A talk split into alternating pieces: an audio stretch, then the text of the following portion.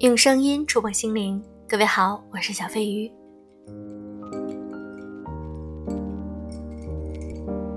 今天的这篇文章是我的原创文，分手是最好的选择。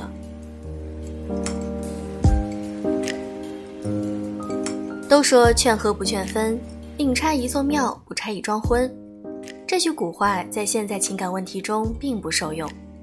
很多粉丝问我的情感问题，希望我给出建议。有些情况我会很直接的告诉他，分手才是最好的选择。今天有个粉丝在微信里跟我讲了他的情感困惑，男友是个对生活没什么高要求的人，经常和他产生矛盾。他是个对自己和生活都有期待的人，看到男友每天无所事事玩手机，他经常会和他争吵，变得越来越不是自己想成为的那个人。男友身上没有闪光点，没有让他可以为之崇拜或者欣赏的优秀品质。两个人总是为了生活小事而歇斯底里。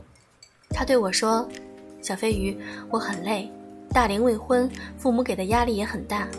可我和这个男人看不到希望，觉得生活不应该是这样的，一眼望到了头。这种在感情中的绝望，会使人对自己产生质疑：是我自己出了问题，还是对方的问题？”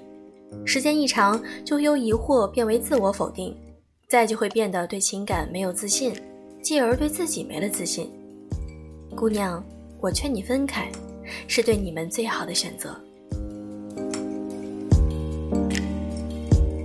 三观不合，何必强求？两个人在一起交往时间越长，越容易发现一些问题。当对待生活的态度出现分歧，那么在一起就是一种煎熬。也许你会觉得日子应该在努力拼搏中越过越好，而他却觉得安逸的生活何必再费力去改变自己，得过且过也不错。当你在积极工作的同时，看到他却没有改变，整日除了玩手机就是打游戏，大把时间都浪费在无用的娱乐中，你会视若不见？大部分都做不到如此宽容，一旦有事情时就是矛盾的导火索，看不惯。自然会争吵，可两人对待生活的态度本质不同。即便你用了再多的力气带着他一起跑，可无奈他就是不想追上你，又如何？无法改变对方，只能改变自己，这是心理学上重要的理论。在恋爱时期，如果遇到这样的男友，我都会劝他们分开。结婚是对一段感情最真实的考验，是如同解剖一样。把那些细小的缺点和不同全都抛开了，一个个的拿出来给你看，听起来毛骨悚然吗？现实更加让人打寒战。曾经的小缺点和分歧，在漫长而琐碎的日子里会被更加的放大。这时候，如果精力有限，会更加疲惫不堪。一个不愿被叫醒的装睡人，你拿着扩音喇叭在他耳边喊，他也无动于衷。同时，婚姻里又面临着财务、两个家庭，甚至是孩子方方面面的问题，真的会更加的心累。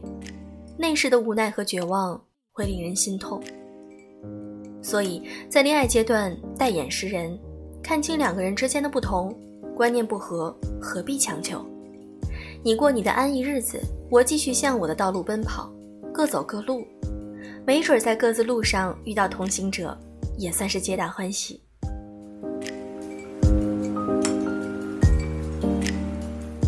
深情给谁看？我们以前看的电视剧里，女主都是深情人儿。那个曾经邂逅的男人，总让她念念不忘，心里念着他的好，即便身边有优秀男人，也都不会正眼瞧一下，只等那个同样深情的人儿出现，共同走向美好生活。但是生活不是剧本，想怎么编就怎么编。以前年少无知，觉得那样的爱情才是真正的爱。其他掺杂着职业、身份、物质等的，都是不够纯粹的。